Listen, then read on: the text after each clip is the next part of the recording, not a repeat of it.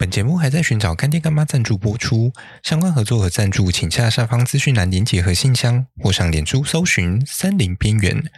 本广告由森林边缘的森林系边缘人提供。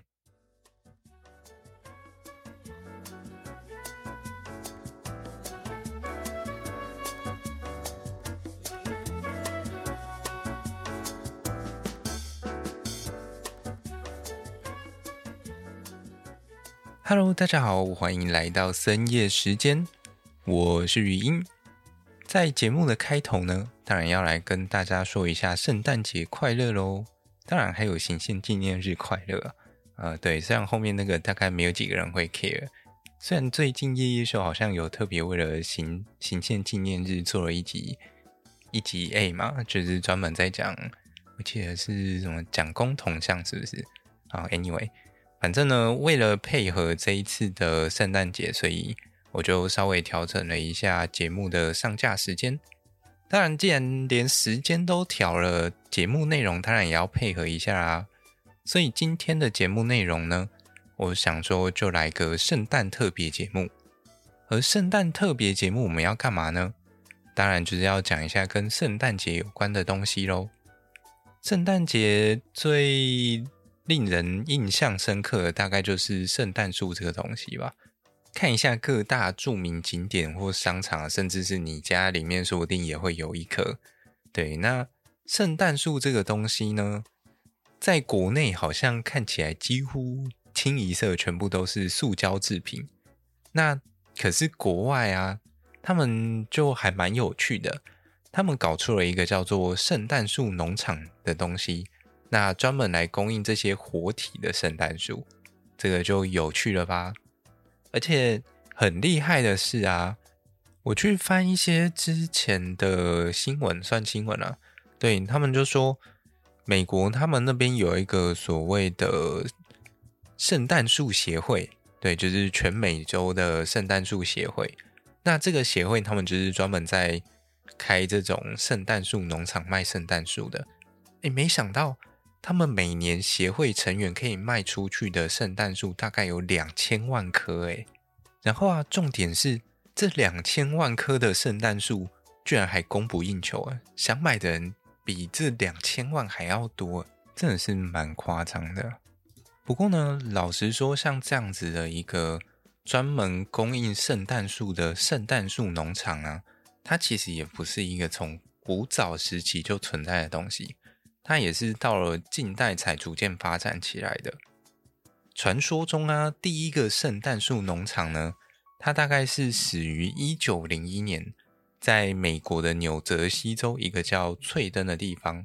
当时呢，在这个地方总共种了两万五千棵挪威云杉。那当时就是想要把这个云杉当作是圣诞树来进行贩售，这样。那我想应该有很多朋友不太认识什么叫做挪威云杉。挪威云杉它其实又叫做欧洲云杉，所以从这个中文的俗名，你大概就可以知道说，哦，它最主要的分布要么就是在挪威附近，要么就是住在欧洲的嘛，没有错。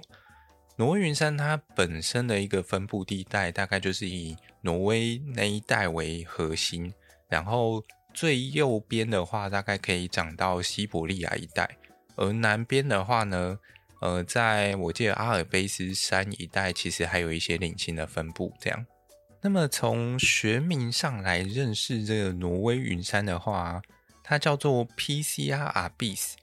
Picea 是这个物种它的属名，也就是指云杉这个属。那 Picea 这个字呢，它很有意思的是。它源自于沥青，就是我们拿来铺柏油的那个沥青。因为 “pix” 这个字根呢，它其实是来自于一种就是叫做欧洲赤松的这种松树。那早期先民会拿这些松树的树脂呢来做成沥青，这样。然后有可能就是因为云杉这个属呢，它跟这所谓的欧洲赤松长得非常像。所以当时他就拿 PCR 这个字呢来作为它的一个署名。那后面的 albis 呢，则是现在我们在讲的冷杉属。意思就是说，这个东西它其实是一种长得像冷杉的针叶树，也就是讲白了，它是一棵长得像冷杉的云杉。假如大家不知道冷杉长什么样子的话，可以往那个合欢山的那个那个叫什么中横一路开上去，哎，那条叫新中横吧。反正你就是开到超过三千公尺之后啊，看到那一颗一颗长得像圣诞树的东西，那个就叫做台湾冷杉了。而冷杉大部分就长得跟台湾冷杉都是一个样了。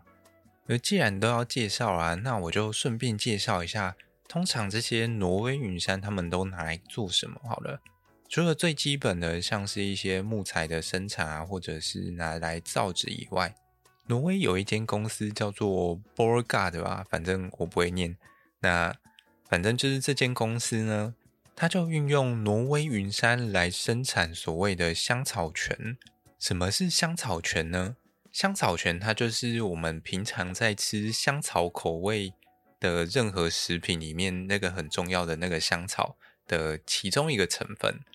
它就用这个香草醛来作为一个合成的替代品，这样。假如各位之前有听过我介绍兰花的那一集的话，大家可能还会有印象，说，诶，这个所谓的香草呢，其实啊，它也是一种兰花。那我们一般所称为的这个香草荚，它就是这个兰花它的一个果荚这样。然后在晒干或者是烘干之后啊，我们所萃取出来的那个东西，它就是所谓的香草精了，也就是产生我们。习惯的香草味道的那个主要的化学成分，而这间波嘎的公司呢，他们就是专门拿挪威云杉来生产这种香草醛的合成替代品。它的好处是啊，相对于香草荚这种相对于比较难固的这种兰花呢，它是比较容易大量生产的。可是至于实际上那个效益到底是谁比较高，这个我就无法断定了。但是如果你今天要我跟别人说，哦，我现在在吃的这个香草冰淇淋是用树做出来的，那听起来也是蛮狂的啦。撇开这个所谓的香草泉，其实挪威云杉它还有一个很重要的，算是应用方式吗？它可以拿来做成乐器。至于是什么乐器呢？不知道各位有没有听过史特拉蒂瓦里？如果有看过《乌龙派出所》的话，大概就会有印象。那个是一个很有名的制琴师吧？他在欧洲中古世界的那个意大利这个地方呢，当时就制作出了好几把那个传说级的提琴，据说那个音色是非常的饱满而且优美啊。而这传说中的提琴呢，它的面板就是用挪威云杉来制成的，也就是大家看到小提琴最。像小提琴的那两个面，对，就是最大片的那两片呢，它就是用挪威云杉来做成的。而我之前听我们西藏老师曾经提到过，台湾其实也有人想要尝试拿台湾的，好像也是拿云杉吗，来制作这样子的小提琴，但他们得出来结果好像是因为台湾的材太湿了，那声音其实没有想象中那么响亮或饱满，这样比较可惜一点。讲回来，挪威云杉呢，其实我在搜寻资料的过程当中，还有发现到一个非常有趣的东西，就是有一棵非常古老的树，他们把它命名叫做 o g 口就是很老的 g 口。它的故事是这样子的：这颗老 G 扣呢，它是由一群瑞典优密欧大学的科学家在瑞典达拉纳省境内所发现的。它究竟特别在哪里呢？它竟然老到可以用碳十四定年来鉴定它的年龄呢？当时鉴定出来的树龄竟然高达九千五百五十岁，等于说这棵树它见证了人类的历史从新石器时代开始，然后一路进入了这种有相关文字记录的年代，然后一路看我们看到现在，就算叫它老树妖，可能也不为过吧。而且更厉害的是啊，它在当时被发表出来的时候，它甚至打破了前一棵就是高龄的老树。那是一棵在美国加利福尼亚州白山所找到一棵刺果松，当时那棵树的记录也才四千七百岁而已。所以可见这个九千五百岁足足比它多出了一倍有，也因此它就成为了这个世界上最长寿的生物之一啊。那甚至可以被称作是全世界最老的一棵圣诞树。而为了保护那一棵圣诞树呢，瑞典甚至不愿意去透露它的一些相关的 GPS 点位。你要去看它，还必须要透过当地的向导协助才能抵达。哇，那么也许有一些人会想说，哦，那这个所谓的 OGCO 是不是它有一些什么特别的含义？哦，没有。就只是那群科学家他们家死掉的狗来命名的，而这棵用死掉的狗来命名的最老圣诞树呢，它其实还有一个很特别的地方，科学家们叫它克隆树 （Clonal Tree）。为什么会这样称呼它呢？不知道大家知不知道克隆的意思，或者是克隆人？也许听到克隆人，有一些朋友大概就秒懂，它就是一种被复制出来的生物。可是树的话又要怎么说呢？我们都知道树本身有所谓的无性繁殖嘛，就是你可能插个枝条啊或叶子之类的进去，那它就可以再继续生长，不需要经过一些麻烦的仪式还是什么奇怪的过程，然后才能让它长出新的一代出来。而借由这样子无性繁殖的方式，其实我们也可以把一些比较优良的，或者是我们想要的性状一直维持下去。而所谓的克隆树呢，概念虽然有点像，但实际上它的过程是这样子的：因为在天然的状况下，不会有人去帮它插这些枝条，让它再重新长出一棵树嘛。所以通常他们面临到的都是，例如说在可能地表上面的这些树干，或者是呃树枝、枝条之类的死亡之后呢。但是在地底下的核心，它其实还没有死透，所以就从这个地方，它要重新萌芽长出了一棵新的树出来。也就是说呢，今天这棵 OG 口啊，虽然它表面上看起来大概只有六百多岁而已，只是它的树干实际上年龄测出来大概是六百年左右，但它在地底下那个根部的核心，实际上已经有超过了这这么几千年的一个寿命存在啊。我个人其实也蛮好奇，台湾到底会不会也有这一类的这种情况发生？像之前不是有一波台湾的那种各种神木的年龄都会被砍半还是干嘛的吗？那个其实我觉得这东西讨论起来算是会算是蛮有趣的，因为你不管是从这种用碳十四定年的方式，然后你还要去深入地底去挖掘它那个。比较中心核心的一些组织啊，或者是相关的土壤出来，然后进行分析以外，同时啊，对于它所谓的地上部，就是地表上面这些部分，我们也要有一定的鉴定和分析能力，才有办法很明确或者是很好的去了解说这棵树它当年到底是怎么样生长的。而我们刚刚提到的这一棵 O G 口呢，它其实应该也是在地上部受到不定期的一些危害，有可能是像是火烧啊、天打雷劈之类的，所以实际上让它的实际年龄看起来比较少一点，或者是说少非常多。而说到这棵树呢，甚至啊有一位德国的权威林务员叫做彼得沃雷本，他甚至为了拍一部纪录片而远赴瑞典，专门去看这棵树。这部纪录片的名称叫做《自然救树莓》（The Hidden Life of Trees）。呃，不是我口误，它真的就叫做《自然救树莓》。今天虽然舌头打结很多次，但这次并没有念错。而这部《自然救树莓》呢，是改编自他自己本身的一个畅销书啊，叫做《树的秘密生命》。听说这本书好像霸占了那个。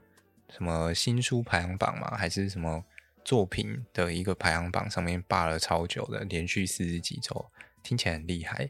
内容就是专门在讲一些树，还有一些那种森林里面生态互动的一些东西。有兴趣朋友可以自己再把它翻出来看一下。那么，让我们把焦点回到圣诞树农场身上。虽然圣诞树啊，感觉是一个很古老的东西啊。但在古早时期，其实大部分都是直接砍天然的树木回来用居多，可能就是哎，我家后面有山坡嘛，那山坡走上去就有几棵冷杉或者是松树，那那个觉得 size 差不多就砍下来，然后搬回家就变圣诞树了这样。而实际上，这整个圣诞树的人工种植市场呢，它要到了二战之后啊，才逐渐发展起来。这相对上我们刚刚讲的那个一九零一年哦，真的是距离还蛮遥远的，发展了几十年呢。所以啊，其实。尽管在这整个市场发展初期哦，还有很多人都还是会从这些天然的森林当中自己砍圣诞树回家做装饰啊，但是啊，这整个圣诞树的供应市场，一直到了两千年左右，几乎都变成以人工种植的为主了。它占比大约有到九十八 percent 以上啊，虽然我不知道这个数据是哪里统计出来的，但确实是比例是蛮高的。很有趣的是啊，这些早期的圣诞树农场呢，他们通常都建置在一些不太理想的农地或者是荒地上面。可是到后来，这些圣诞树的价格逐渐上升之后呢，就开始往一些比较平坦而且肥沃的土地上面种植，这就变成我们就是这样常在什么影片啊或者是什么。美国那种印象当中，那个大片农场的感觉，就越来越接近那种，只是上面种的可能不是什么小麦或玉米，而是一棵一棵的圣诞树这样。它现在啊，完全就是被当成一种高经济价值的园艺作物在栽培和培育啊，而且甚至有一些农场好像还会大到需要用直升机来搬运这些圣诞树货物，真的是很夸张了。果然，每年两千万棵的圣诞树销量不是盖的。另外啊，说到圣诞树的树种，目前市场上大部分都是以冷杉以及松树为主。那在北美市场最畅销的，大概就是以欧洲赤松啊、花旗松，或者是什么高贵冷杉，还有香脂冷杉、弗雷泽冷杉、维吉尼亚松和东部白松之类的东西。所以说，像我们刚刚介绍的那个。挪威云杉这种云杉类的相对上比较少一点，而至于这些圣诞树到底有多贵呢？这些树啊，平均至少都要种八年到十年以上，而松树通常一般来说都会长得比较快啊，所以价格也会比较低一点。云杉跟冷杉的生长速度相对比较缓慢啊，所以价格大概会再多二十 percent 左右吧。目前我看到的资料大概是长这样。那么在美国那边呢，他们其实会分两种模式，一种是预先砍好的，另外一种则是让你拿着一支手锯进去锯的这样。而自行砍的价钱也会再比较低一点，有的好像甚至可以低到六十块美元吧，算起来大概是一千八台币左右。对。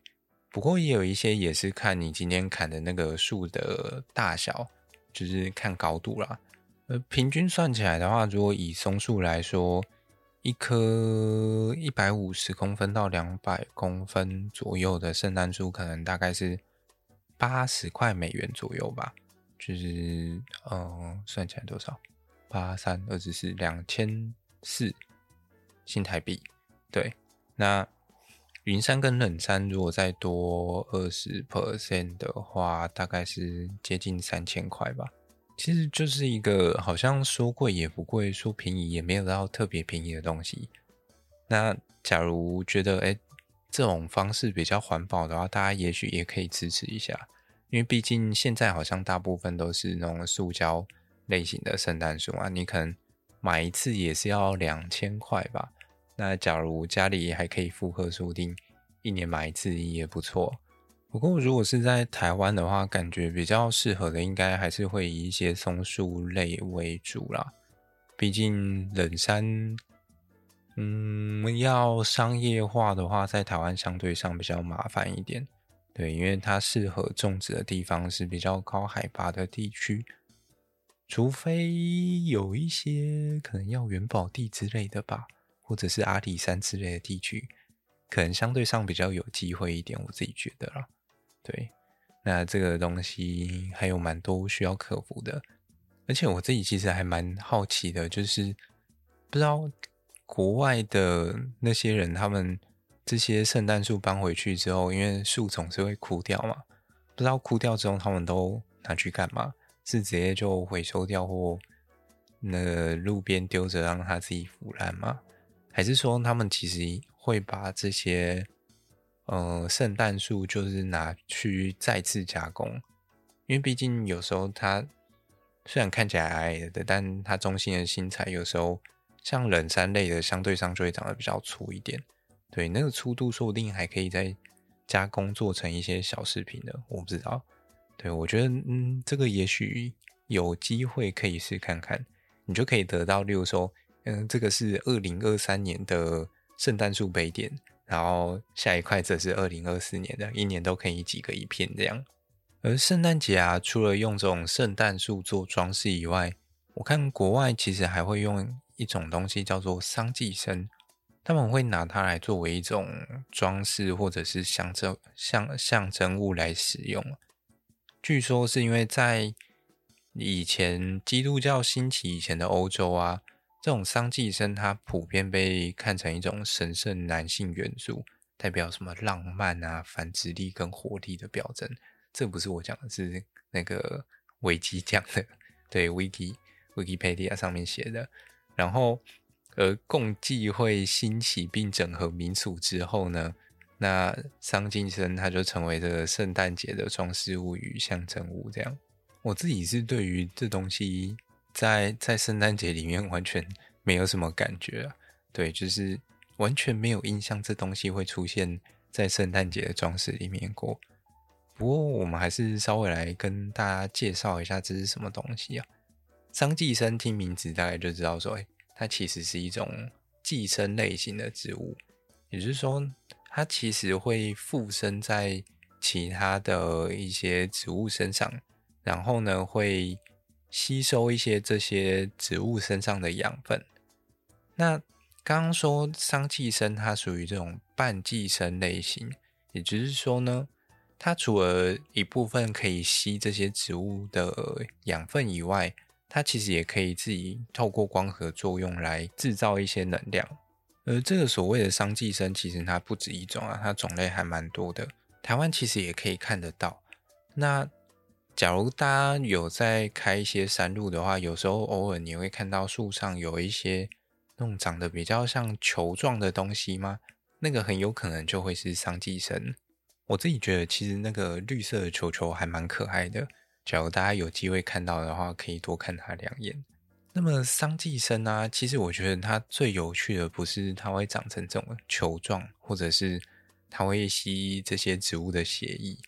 对，它最有趣的是它的一个算是传播模式吗？这个桑寄生呢，它的果实本身是那种浆果，就是有点像什么蓝莓之类的东西。对，那这些鸟啊，通常就是看到这些浆果类的，就会很喜欢吃嘛。而桑寄生它的浆果呢，很特别的是，在它的果皮里面啊，有一种叫做桑寄生素的粘性物质。这种化学物质，它是由纤维素跟糖胺聚糖之类的东西所形成的复合复杂的混合物啊。而说到这里啊，我们先打岔一下。不知道有没有很爱吃辣的朋友？假如有的话呢，我想应该很多人都很享受那种一次付费双重享受的那个过程吧。就是嘴巴先辣完一次之后，那可能过一阵子再辣辣屁屁这样。那么再回到刚刚的桑寄生身上啊，鸟不知道为什么其实也很爱吃这种果实。然后吃了，有可能在它的嘴巴应该不会黏住啊，就外面有果皮嘛。那经过它的小鸟胃呃消化过后呢，东西总是要出来的嘛。而外面那一层让它可以可以很顺口吃下去的那个果皮已经不见了，接下来会跑到就是那个里面那个我们刚刚说很黏的那一层呢，它就会跑出来。那这个时候大家就会知道说，嗯。好像要发生什么事情了，对，那个果实呢，就会很容易跟它屁屁有一点有一点那种粘性的感觉。那当这种情况下，鸟会去做什么事情呢？它就会想要想办法去擦它的屁屁嘛。那所以很理所当然的，在这些鸟擦屁屁的过程中呢，这些桑寄生的种子，它就会一边被插到这些树上，而被插到这些树上的种子呢，它就会开始在这树上萌芽，然后开始吸下一棵树的血。这样，各位不觉得这超酷的吗？就是桑寄生果实和鸟屁屁的一个关系。假如哪一天公视的那个动物节目啊，就是要播间谍鸟，然后专门去看那些鸟吃这些桑寄生的果实，跟这些鸟在那边擦屁屁的画面，我一定把它看爆。好了，来让我们看一下最后一个植物，最后一个我们要来介绍英国冬青。这个东西大家应该会非常熟悉，就是每当到圣诞节的时候，你看到会有一个红色果实。那个东西就叫做英国冬青，从英国来的冬青就叫做英国冬青。所以呢，根据我们的不专业解说，从名字除了可以了解它是从英国来的冬青以外呢，所谓的冬青呢，大家就是可以简单去理解说，它是一个冬天还会维持青色的一种植物，所以就会就会叫它冬青。冬青它就是一种四季常绿型的植物嘛。那可是英国这种比较温带的国家呢，其实要看到这种常绿型的植物算是比较少一点的。大家对于这种地方的印象，大概就是那种半落叶型到落叶型植物，到了冬天该掉的叶子几乎都会掉光了。所以冬青呢，可能算是里面比较少数的一些异类。而台湾其实也有一些景观或者是一些园区也都有种了。大家如果有兴趣的话，其实上网 Google 自己找一下就可以去看了。嗯，你可能看到本人之后就会觉得，哦，这就植物好没了这样。这种东西可能还是需要搭配这种圣诞节的这种仪式感，它才会比较有 feel 啊。那么所谓的冬青，其实在台湾也是有蛮多的种类的，而且这类的植物啊，其实对于森林系学生来说，算是一个蛮大的罩门。对，因为老实讲，冬青这类群的植物，它本身的特征并不多，所以很多人看到冬青就是直接放弃这样。唯一一个比较大的一个特点呢，嗯，大概是它有时候在叶子上面会具有一些暧昧的紫色，就是在我记得好像在叶柄的地方，而且它到底暧昧到什么程度呢？就是暧昧到有时候你要认它的时候，它不会出现在上面的这种暧昧的方式。不过老实说呢，台湾其实有一种冬青，它还蛮常出现在各位的生活当中的，它叫做铁冬青。那原则上它就是作为一种行道树来使用啦。那特色的话，我自己是觉得看起来也还好，相对上它就是树形还算优雅嘛，然后生长也不会到特别快或特别慢。然后啊，它的果实也跟英国冬青一样，都是这种鲜红色的，非常的亮眼。而且同时，它又可以作为一种幼鸟植物，就是给给鸟吃的这样。虽然这个不会粘屁屁，那它的木材其实本身我记得还蛮实用的啊，就是在一些什么农具啊、家具上好像都可以用。好啦，那么冬青的部分大致上就介绍到这里啦。假如大家还喜欢今天这种。节目内容或形式的话，欢迎赞助森林边缘，让我可以制作更多更有趣的内容来跟各位分享喽。当然，如果愿意帮我分享出去的话，我会觉得更感激。最后就祝福各位 Merry Christmas and Happy New Year。那我们这一集节目就这样啦，拜拜。